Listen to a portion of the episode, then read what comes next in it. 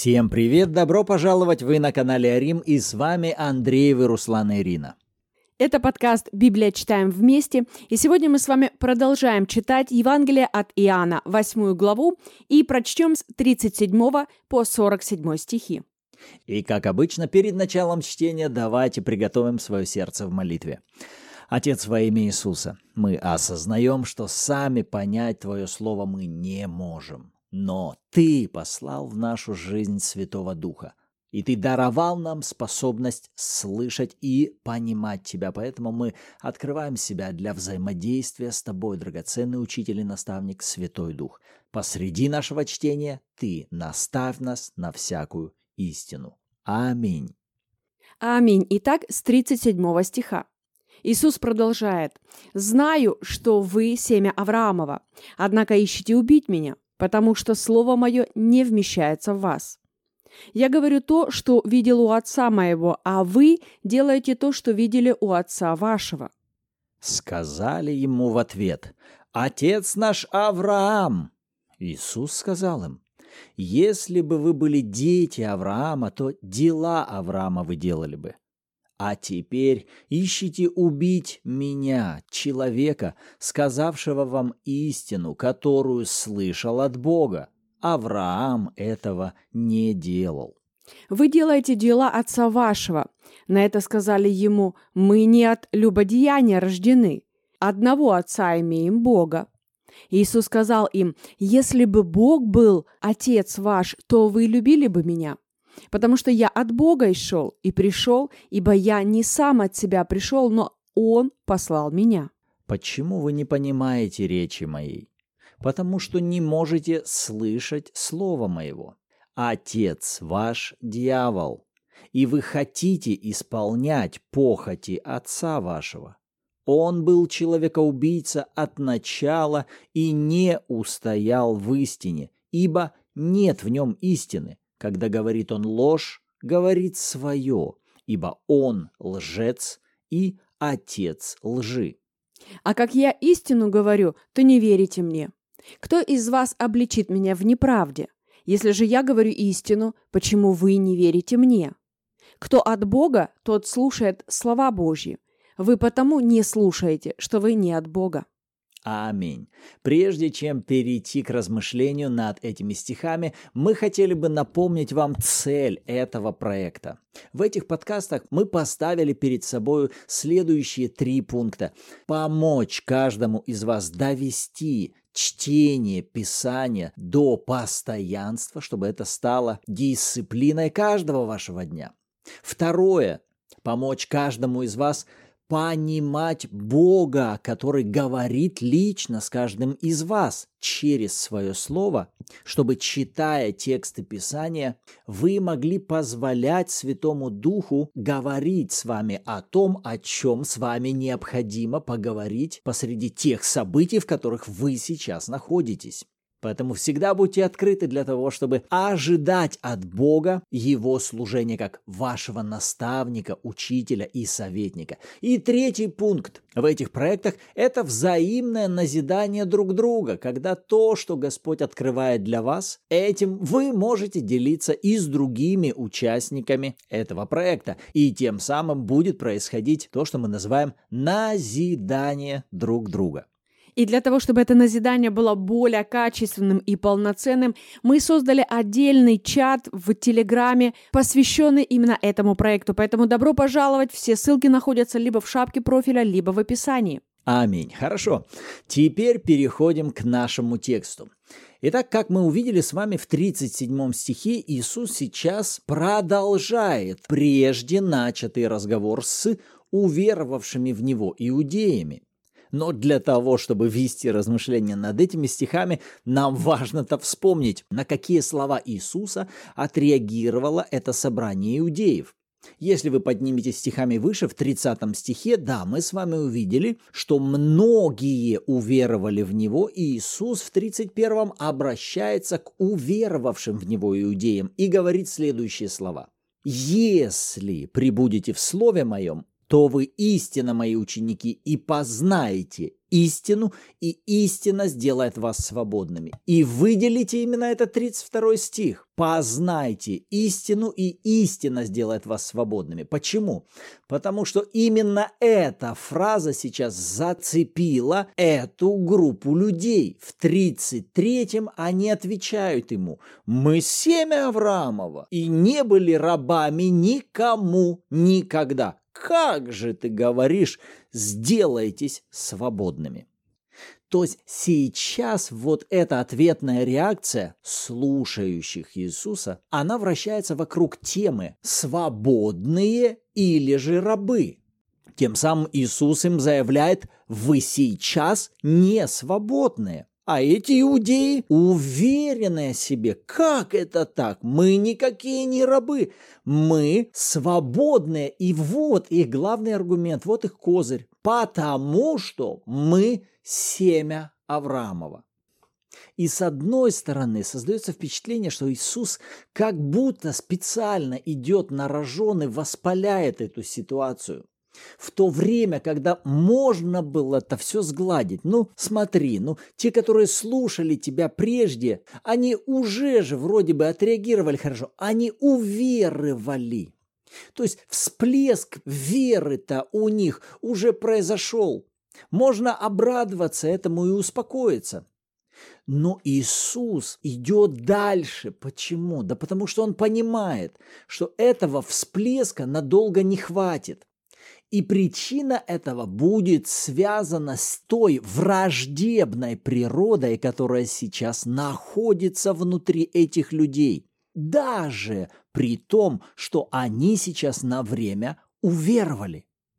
И то, как мы это называем сегодня, когда мы проповедуем Евангелие неспасенным, то, конечно же, это все начинается с молитвы покаяния когда мы провозглашаем Иисуса Христа своим Господом и Спасителем. Но, друзья, как важно не останавливаться на этом, потому что то, что человек сейчас произнес даже искренне, веря в Иисуса, молитву покаяния, и он признал его своим Господом. Послушайте, ведь мы же с вами не верим в волшебство. Да, его дух родился свыше, но его душа, пятерка его души, его чувства, его разум, память, все это, ведь оно осталось прежним. И именно поэтому для рожденных свыше Писание четко дает рекомендации. Ребята, нам с вами важно заниматься процессом обновления нашего ума. И сейчас то, что Иисус говорит к этим уверовавшим в Него иудеям, Он говорит, ребята, если вы не посвятите себя процессу пребывания в истине, мы говорили с вами об этом в прошлом выпуске, если вы не погрузитесь в истину, истина не сможет вас освобождать на том должном уровне, на котором она призвана это делать. И когда мы позволяем такие истине это делать, вот тогда мы по-настоящему становимся свободными.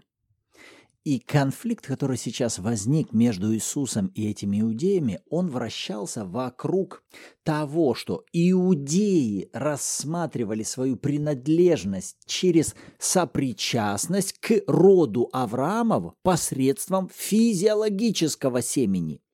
В то время, когда Иисус все сводит к взаимодействию с семенами Божьего Слова – вот поэтому 37 стих так и начинается. Он и говорит, «Да я знаю, что вы семя Авраамова, однако вы ищете убить меня, потому что, и указывает, слово мое не вмещается в вас».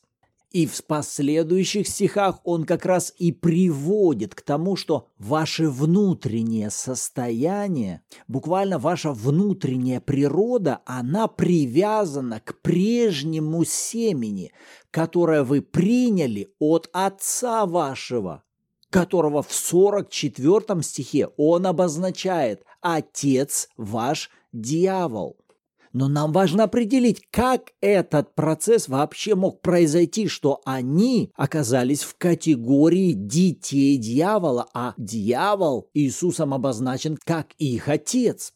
Такая сопричастность происходит только посредством соединения с семенами слова. Давайте вспомним, как это произошло в Едемском саду. Потому что именно там произошла смена одной природы человека на другую. Но как эта смена произошла? Эта смена произошла посредством соединения со Словом. От семени Божьего Слова, которое Бог дал Адаму и Еве в начале, они отсоединяются, а семена лжи, которые прежде дает им дьявол, с этими семенами они соединяются, они принимают это семя. Что в результате происходит с ними? Происходит смена внутренней сущности.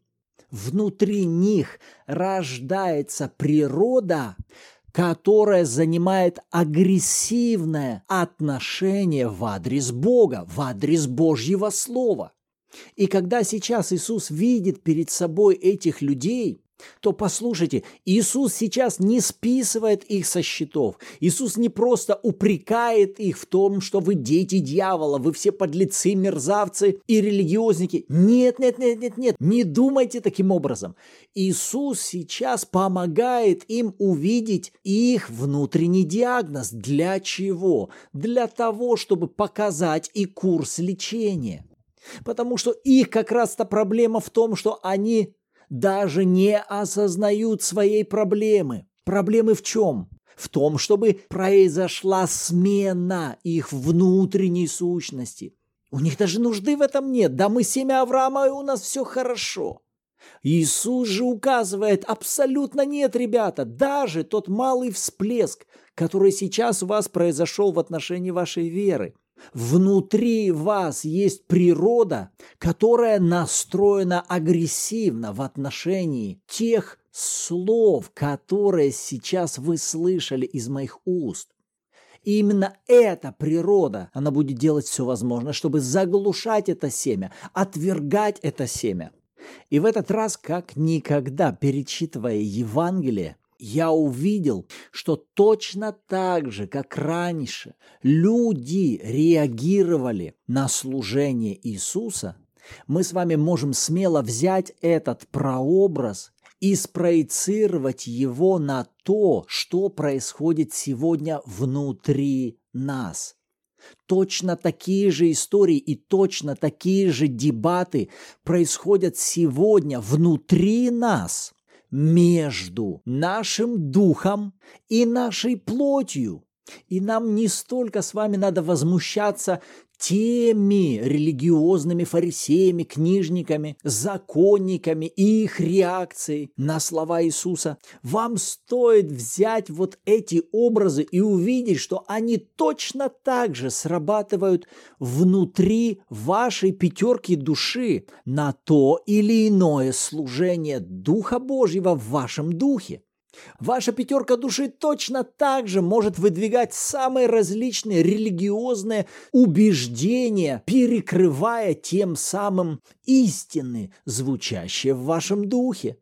И точно такой же конфликт, как тогда мы видим между людьми в служении Иисуса, точно такой же конфликт сегодня мы с вами встречаем на своей территории между нашей плотью и нашим духом.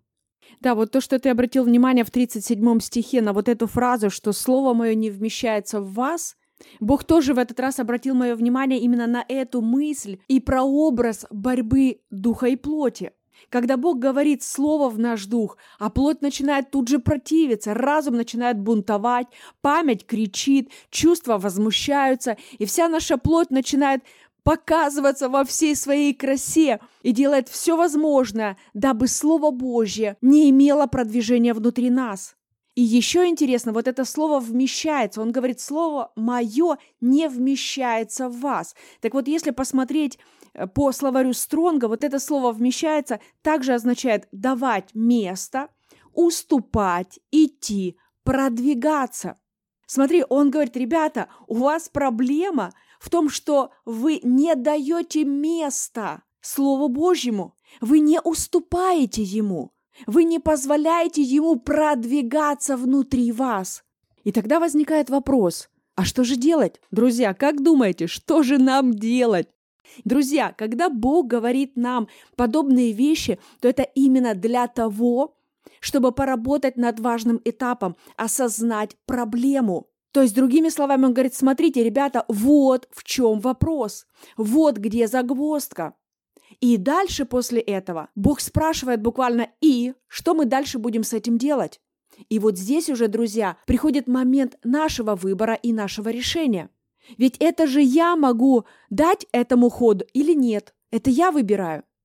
Что я буду ставить в своей жизни именно сегодня, не просто в общем, в моей голове, в теории, ну да, у меня же Иисус Господь. Давайте говорить о конкретном дне, о ежедневной жизни. Сегодня, какой бы день недели не был, когда вы слушаете нас, именно сегодня, насколько вы приняли это решение, что сегодня Дух будет главенствовать, что вы не позволите плоти снова брать верх, как это было раньше.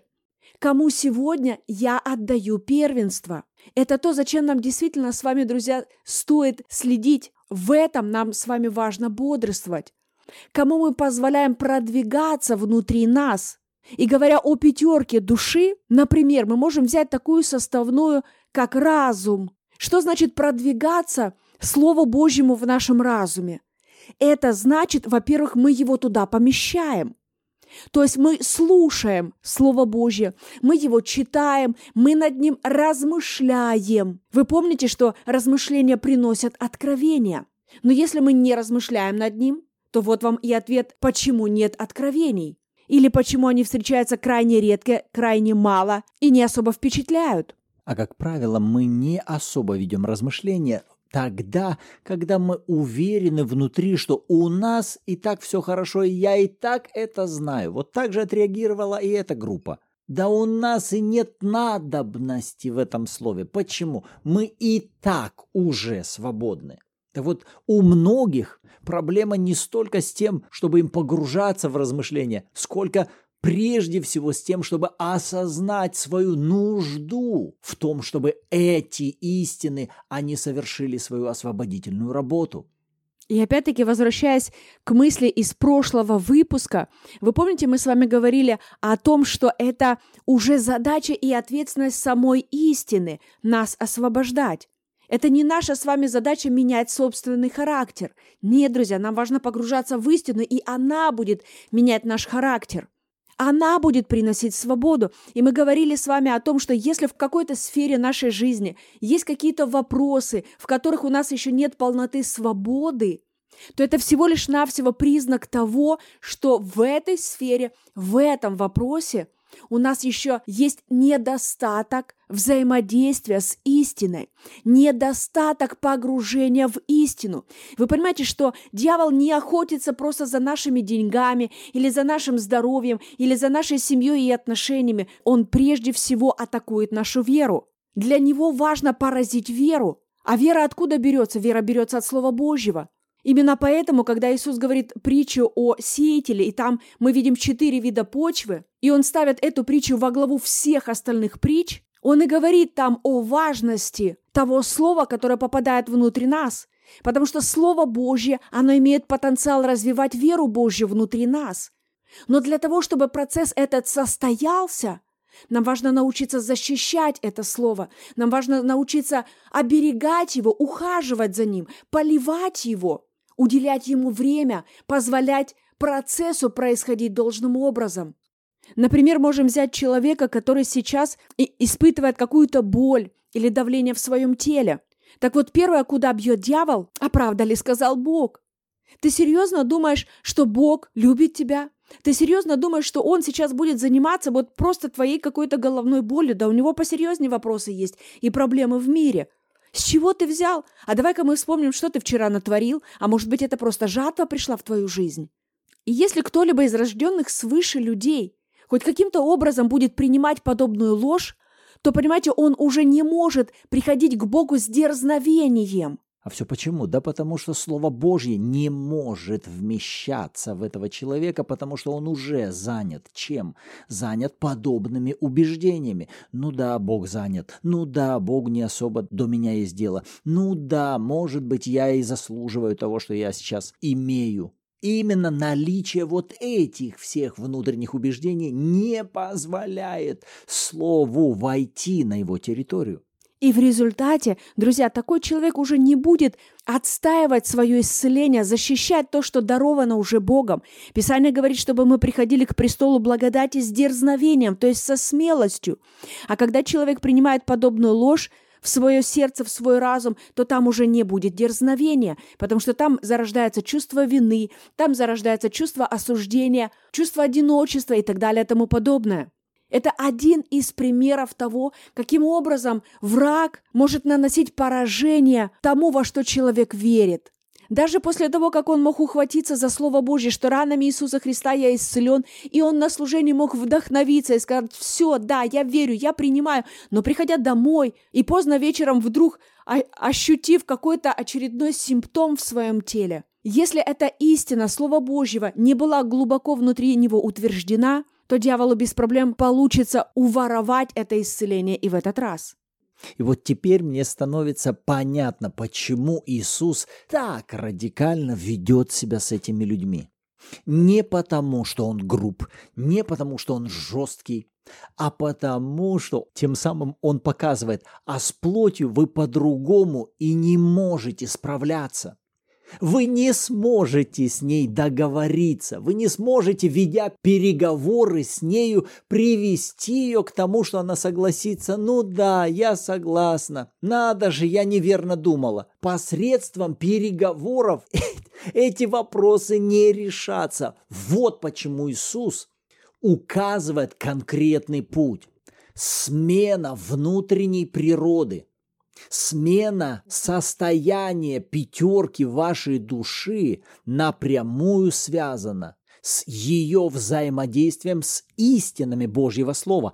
А для того, чтобы ей начать взаимодействовать с истинами, вот познать истину, чтобы истина делала ее свободным, ей нужно занять позицию ученика. А это значит смирение. Вернусь к этому 31 стиху. Иисус говорит, «Если прибудете в Слове Моем, вы истинно мои ученики. Тогда вы познаете истину, истина сделает вас свободными». Чтобы душа заняла позицию ученика, это возможно только через ее осознанное смирение, чтобы она сама заняла позицию. Я нуждаюсь в переменах своих прежних взглядов, своих ценностей, своего мировоззрения. Я нуждаюсь в изменении как ученик. А я бы добавила здесь еще мысль о том, что это решение духа ставит душу на место. Потому что наша непреобразованная душа – это составная плоти. И не зря Писание говорит, что плоть противится духу. И если мы будем заниматься тем, чтобы спрашивать у плоти плоть, а, а ты хочешь читать Слово Божье? Да не, не хочу. Да, а, ну ладно, не будем. Ну давай я у тебя попозже спрошу, хорошо? А, а может быть, давай помолимся? Ой, это нет, ну давай, мы вчера молились. А, ну да, правильно. То есть если мы будем пытаться просто у плоти спрашивать о духовных вещах, хотим ли мы Слово Божье изучать, хотим ли мы его провозглашать, вообще слова веры в свою жизнь, то сама по себе она никогда не будет за, она будет этому противиться.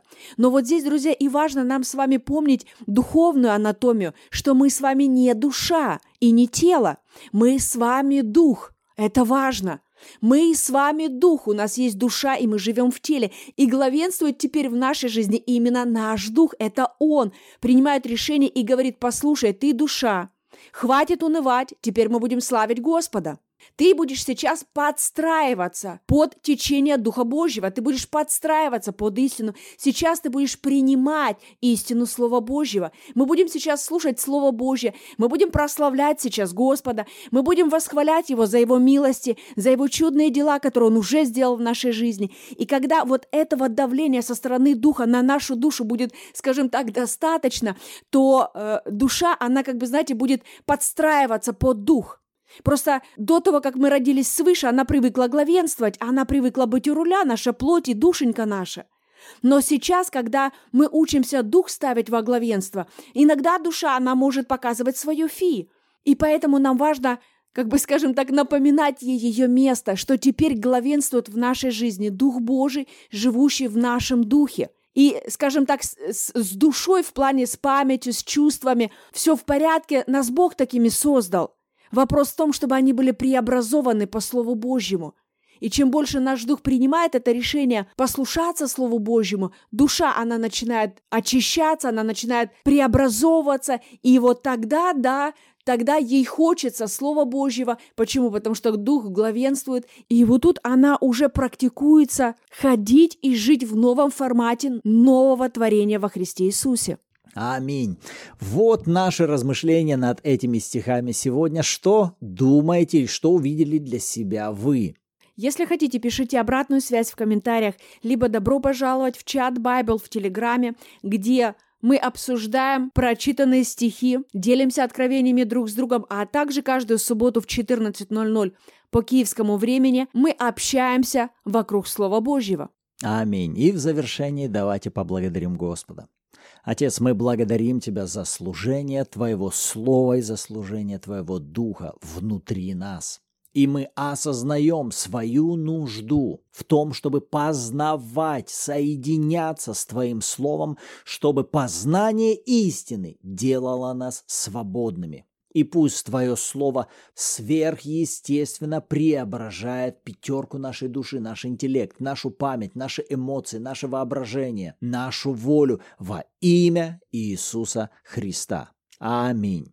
Аминь. Рады были быть сегодня с вами. В следующем выпуске услышимся. Всем благословений. thank you